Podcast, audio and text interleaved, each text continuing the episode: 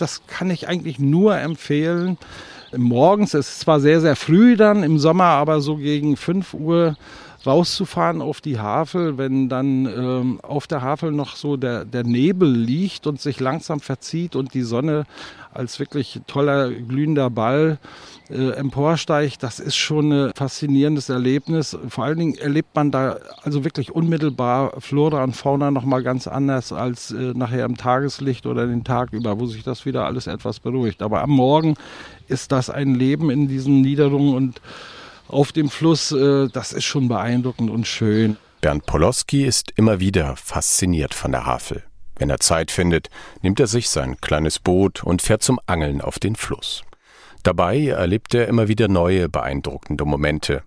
Poloski war 33 Jahre lang Bürgermeister von Havelberg. Kein anderer hat die Entwicklung der Stadt in den vergangenen Jahrzehnten so begleitet wie er. Genau deshalb kennt er die schönsten Plätze von Havelberg. Dazu gehört unbedingt auch der Hafen. Die Anleger für große Flusskreuze und kleine Hausboote schmiegen sich direkt an die Altstadt. Das war früher der Feierabendliegeplatz für zahlreiche Schiffe, die zwischen Hamburg und Berlin verkehrt sind und mit allem Möglichen gehandelt haben. Holz, aber auch Schüttgüter, eine Menge besondere Bedeutung hatte diese Linie zwischen Hamburg und äh, Berlin natürlich zu DDR-Zeiten, weil das eine Transitstrecke war für die Schifffahrt und insbesondere die Versorgung Westberlins mit Öl und Gas äh, über diese Flussverbindung dann erfolgte. Und äh, dieser ja, Industriehafen hat im Grunde genommen seine Funktion dann nach der Wende verloren so dass wir uns darüber Gedanken machen mussten, was passiert dann eigentlich in der Zukunft mit diesem Winterhafen. Und da hat sich einfach angeboten, da auch ähm, zur Entwicklung des Tourismus touristische Angebote hier zu etablieren, um den Winterhafen, im Winterhafen. Und äh, das, was Sie sehen, ist quasi das Ergebnis heute. Heute kommen alle Gäste, die in die Stadt wollen, unweigerlich am Hafen an. Mit dem Boot, mit dem Auto oder mit dem Fahrrad. Die Marina ist das heimliche Zentrum der Stadt mit gemütlicher Promenade, einladenden Restaurants und Hotels sowie der Infostelle für Touristen. Erstmal aufklaren, alles, wie sich das gehört, damit es schön aussieht. Auf einem gelben Hausboot bereitet Peter Rossignol gerade mit seinem Bruder das Ablegen vor. Sie sind am Tag zuvor nach Havelberg getuckert und haben die Nacht im Hafen verbracht. War wirklich schön, war positiv überrascht. Ich kannte die Ecke noch nicht. Kannte so ein Motorrad war ich schon mal ein paar Mal hier gewesen, aber so von Wasserseite sieht natürlich alles viel schöner aus. Ja. nee, auch schön, das Skyline, wenn man kommt dann eben von Richtung Plaue hierher zu, dann die Skyline von Havelberg sieht schon schön aus mit dem Dom oben drauf, alles so. Und die ganzen alten Fachwerkhäuschen, und wie man da sieht, da die Altstadt. Das ist schon schön, schön anzusehen, ja. Los jetzt! Leute los! Alles andere ist gut? Kraft nach rückwärts. Tschüss! Tschüss! Tschüss! Die Liegeplätze im Hafen sind gut belegt. Die Hausboote teilweise ein Jahr im Voraus ausgebucht.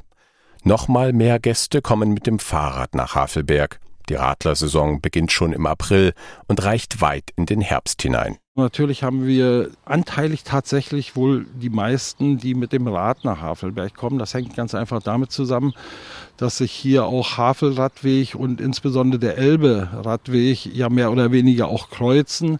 Insgesamt sind es acht Rundtouren, Havelrundtouren, die man erleben kann, kleiner oder größer. Aber die bedeutendsten sind eben die beiden Verbindungen ähm, des Elberadweges und des Havelradweges. Und das nutzen natürlich viele, um auch hier in Havelberg zu übernachten, sich äh, Dom und Museum auch mal anzusehen, sich die Stadt anzusehen, um dann weiterzufahren, entweder in Richtung Cuxhaven oder eben in Richtung Berlin, Brandenburg über den Havelradweg.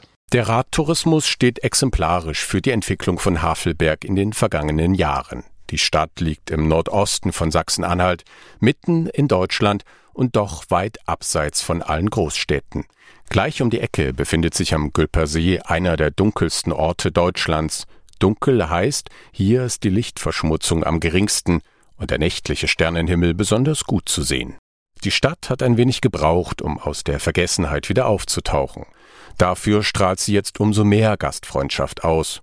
Und die erleben Gäste auch auf dem Domberg, wo sich vor 300 Jahren der Soldatenkönig Friedrich Wilhelm und Zar Peter trafen. Zwei Statuen erinnern noch heute daran. Und sie sind ein besonderer Ort für Bernd Poloski.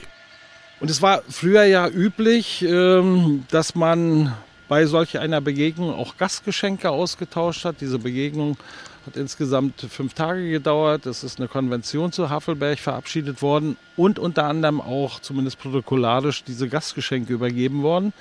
Und insofern ähm, hat das eine besondere Bedeutung für unsere kleine Stadt, als in Havelberg tatsächlich das Bernsteinzimmer an Zar Peter I. Äh, protokollarisch als Gastgeschenk übergeben worden ist und neben dem Bernsteinzimmer auch eine Staatsjacht. Also es ist ja äh, zumindest so, so, ein bisschen die Legende, dass äh, Zar Peter der Große auch Zimmermann war, deswegen auch die Oper Zar und Zimmermann und äh, hier beim Schiffbau in Havelberg mitgewirkt hat, was nicht wirklich belegt ist, aber er war eben Fan von, von großen Schiffen.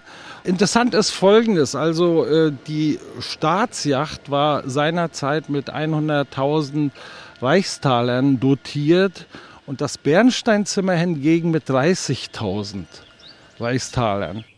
Hier weht also auch ein Hauch Geschichte über den Domberg, und noch hofft man bei jeder Straßensanierung, das berühmte Bernsteinzimmer zu finden, erzählt Poloski schmunzelnd. Die beiden Herrscherstatuen sind bei einem Kunstprojekt für die Bundesgartenschau 2015 entstanden. Auch die Buga hat dazu beigetragen, Havelberg etwas aus der Vergessenheit zu holen und das Reiseziel bekannter zu machen. Die Stadt war früher vor allem für ihren Pferdemarkt jedes Jahr im September auf den Havelwiesen berühmt.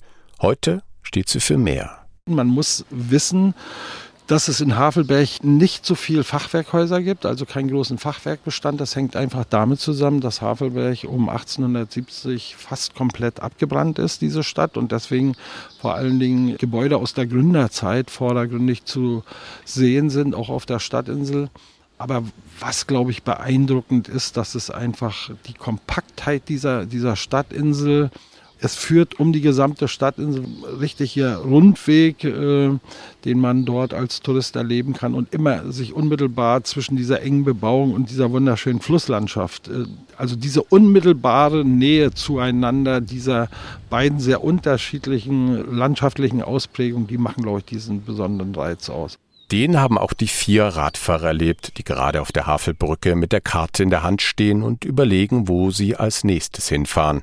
Achim Schlichting aus der Nähe von Hamburg sagt, Erstmal die Einwohner sehr, sehr, sehr nett alle sehr, sehr extrovertiert, auf einen zukommt, hilfsbereit. Äh, der Ort selbst natürlich durch seine historischen Baumerkmale äh, wirklich ähm, erinnerungswürdig. Also wir nehmen eine Menge an Eindrücken mit und ähm, es, Havelberg äh, lädt immer wieder ein zu einem zweiten oder dritten Besuch, auf jeden Fall. Das war jetzt unser erster hier und das erste Mal auch via Fahrrad und es ist wirklich wunderschön. Gut, das Wetter hat auch noch einen Teil dazu beigetragen.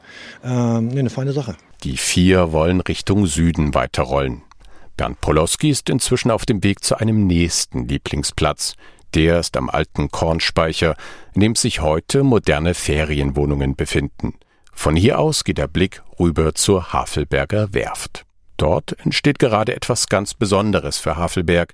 Das neue Restaurantschiff soll direkt vor dem Kornspeicher ankern.